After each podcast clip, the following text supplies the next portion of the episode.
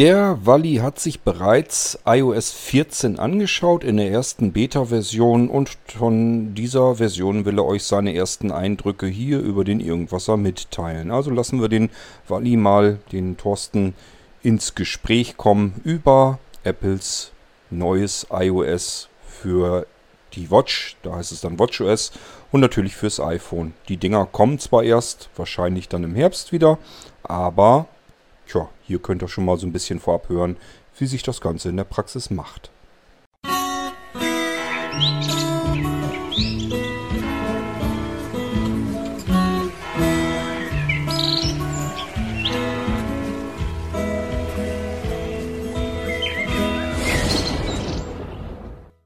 Moin zusammen, hier mal die, das erste kurze Fazit nach zwei, drei Tagen Beta. Äh, für mich spielen Zeit und Raum schon keine Rolle mehr. Ich weiß es nicht so genau. Ähm, also ich habe die Dev 1 auf dem iPhone. Das ist genau die Beta, über die man eigentlich öffentlich nicht reden sollte, wegen NDAs. ähm, ich habe die Beta 1 auf der Watch. Ähm, habe jetzt heute Nacht auch das Schlafen probiert äh, zu tracken mit der Watch. Das war so mittel, mittelmäßig. Also Sachen wie Autosleep oder Sleep Cycle oder so, die können bedeutend mehr. Also da muss Apple noch ein bisschen dran basteln. Äh, am Telefon gibt es jetzt ein paar schöne Sachen. Ich habe rausgefunden, wie man das wirklich macht, sich Bildschirmseiten auszublenden. Da habe ich mich zuerst ein bisschen blöd angestellt, weil das ist wirklich schön. Man hat ja normalerweise auf seiner ersten Seite hat man die Sachen, die man immer benutzt, auf der zweiten Seite vielleicht noch so ein paar und danach kommt ja eigentlich nur noch App-Chaos meistens, was man sowieso nur noch mit wilder Sucherei findet. Was jetzt dazu geführt hat, ich habe Seite 1, ich habe Seite 2, Seite 3 bis 7 sind ausgeblendet und auf Seite 8 kommt dann die App-Library, die im Deutschen einen blöden Namen hat und App-Mediathek heißt. In der sind dann nach den Kategorien, wie die Apps in den Stores sind, alle Apps schon mal vorsortiert. Also ich, äh, Unterhaltung, Games, äh, Social Network, tralala, und so wie.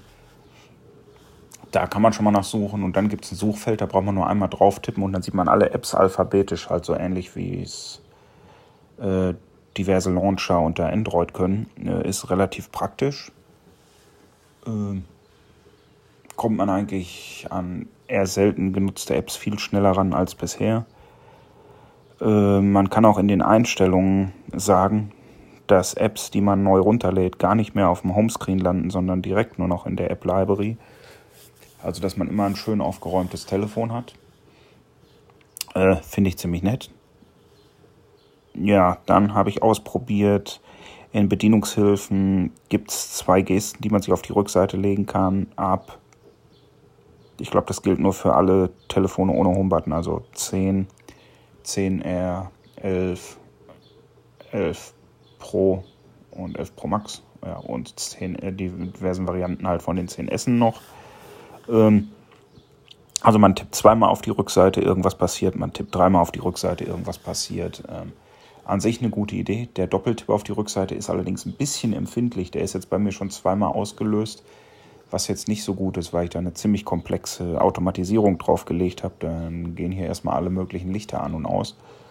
Äh, das muss ich also abschalten. Auf dem Triple-Tipp äh, auf die Rückseite habe ich mir jetzt Farben umkehren gelegt, was ich eigentlich recht äh, amüsant finde.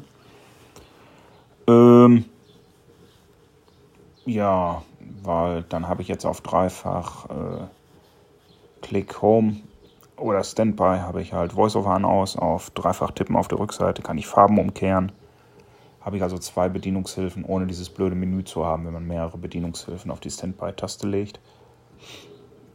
Akkuverbrauch kann man nichts zu sagen, weil äh, Akkuverbrauch ist in Betas sowieso normal bis katastrophal, weil im Hintergrund ja noch viel Debugging-Kram läuft und so. Ähm, äh, was habe ich denn noch rausgefunden? Also meine TAN-App von der Comdirect läuft nicht mehr, habe ich aber auch nicht anders erwartet. Die Corona-App läuft nicht, weil kann sie nicht, weil das Framework ist in der Beta 1 nicht drin oder zumindest nicht vollständig oder wie auch immer. Ähm ja, habe ich sonst noch irgendwas getestet?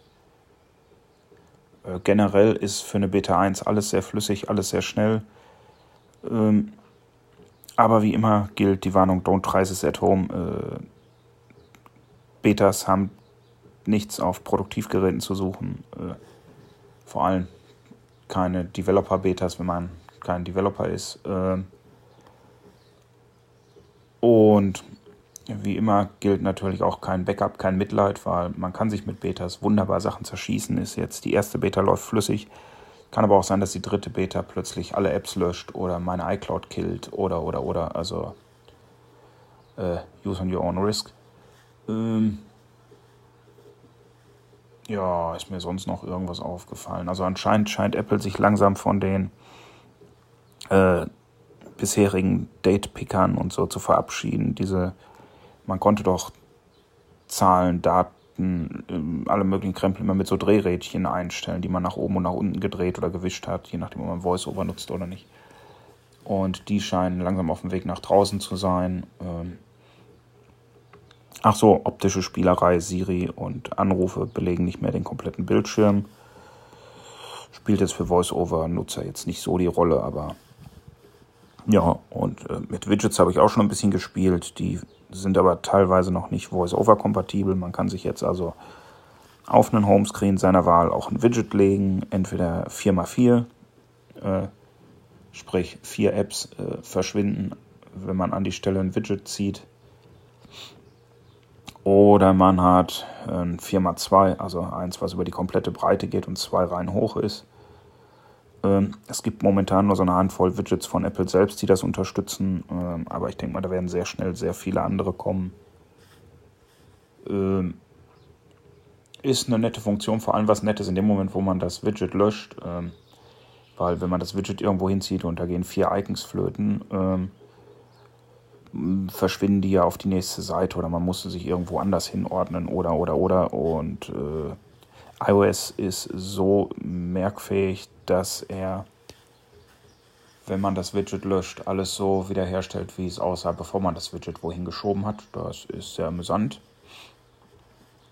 Und dann habe ich in den Bedienungshilfen noch diese Bilderkennung eingeschaltet, die ist aber wohl auch noch so ein bisschen buggy, fehlerhaft und so. Die soll halt das können, was normalerweise auf Fotos passiert, wenn man über Nacht das Telefon am Strom hat und es hat WLAN, also dass er Bilderkennung macht. Und er probiert das, wenn ich die Funktion richtig verstehe, jetzt auch bei Apps, wo man in eine App reingehen würde und würde sagen, Taste, Taste, Taste, Taste, probiert er mehr oder weniger künstliche Intelligenz zur Hilfe nehmen. Also künstliche Intelligenz ist schon wieder das total falsche Wort. Machine Learning ist das richtige Wort. Ähm, halt zu ergründen, was könnte das wohl darunter sein. Ist das vielleicht Fall zurück oder heißt das kaufen oder stornieren oder oder oder. Ähm, funktioniert wie gesagt noch nicht so richtig rund, aber äh, wie gesagt, frühe Beta, nicht verwunderlich. Ähm, ja, und das war dann der erste kurze Blick auf iOS 14. WatchOS ein neues Zifferblatt dabei, das Leuten mit Sehbehinderung nicht viel nutzen wird, weil es ein Chronograph ist, der bis oben hin mit Funktionen zugemüllt ist. Ähm, ja. Und ich denke mal, das war der erste Ausblick auf iOS 14. Ich denke mal, da wird im Sommer noch einiges Interessantes äh, auf uns zukommen, bis die Finals rausfallen. Äh, iPadOS äh, sind die Änderungen sehr minimal, vor allem iPadOS hat komischerweise nicht die App-Library, obwohl die auch auf großen Bildschirmen Sinn macht. iPadOS hat nicht die gleiche Widget-Handhabung wie iOS, sprich man kann Widgets nicht auf den Homescreen ziehen, die bleiben weiter in der Seitenleiste oder auf der Widget- äh, bzw. Heute-Seite. Muss man mal sehen, was sich da im Laufe der Zeit noch ergibt. VoiceOver hat halt momentan der Beta, Beta üblich halt noch einige Bugs. Ähm, ja, aber ich bin da ziemlich guter Dinge. Ich fange jetzt wieder an, äh, regelmäßig Bugs Richtung Apple zu schicken und bilde mir ein, dass dadurch diverse Fehler im Final durch mich verschwunden sind. Ja, und das soll es erstmal gewesen sein mit dem ersten Blick auf iOS 14 und WatchOS 7.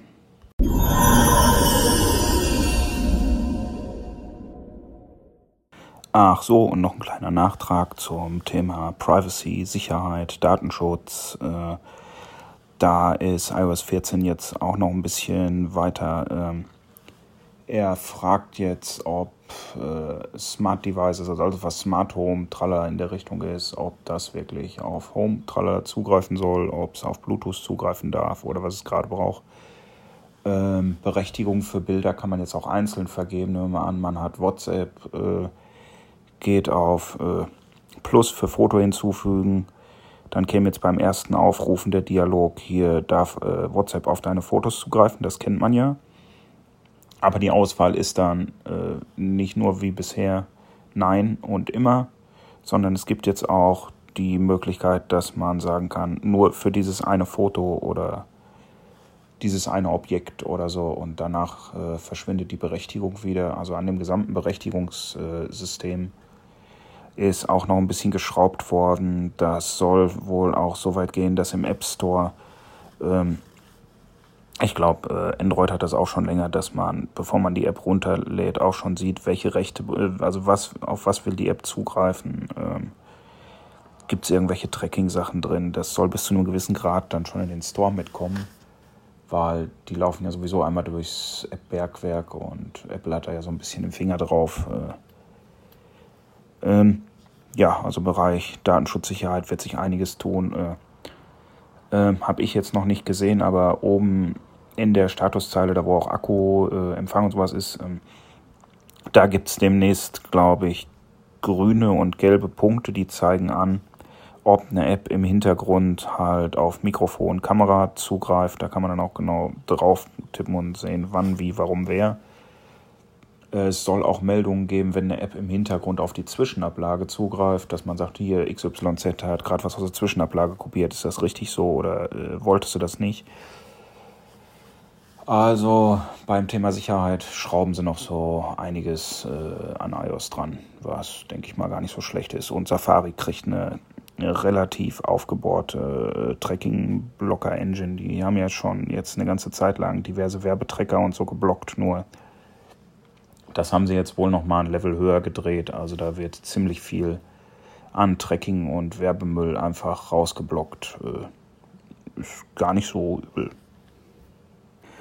Und weil ich noch nicht ganz wach bin, habe ich natürlich noch eine Kleinigkeit vergessen.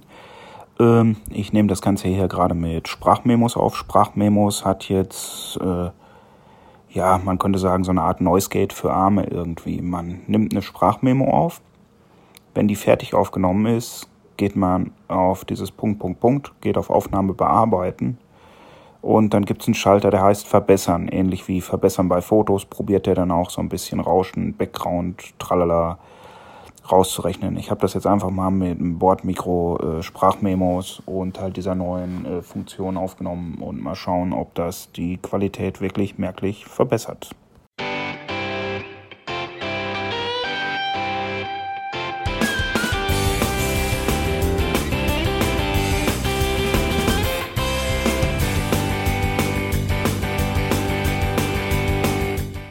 Das war Irgendwasser von Blinzeln. Wenn du uns kontaktieren möchtest, dann kannst du das gerne tun per E-Mail an podcast.blinzeln.org oder über unser Kontaktformular www.blinzeln.org. Blinzeln schreibt man in unserem Fall immer mit einem D in der Mitte. Wenn du möchtest, kannst du uns sehr gerne auch einen Audiobeitrag auf unseren Podcast Anrufbeantworter sprechen. Der hat in Deutschland die Telefonnummer 05165 439 461. Und wenn du uns aus dem Ausland anrufen möchtest, dann ersetze einfach die erste 0 gegen die 0049 für Deutschland. Wir bedanken uns für dein Interesse und freuen uns schon darauf, wenn du auch beim nächsten Mal wieder mit dabei bist.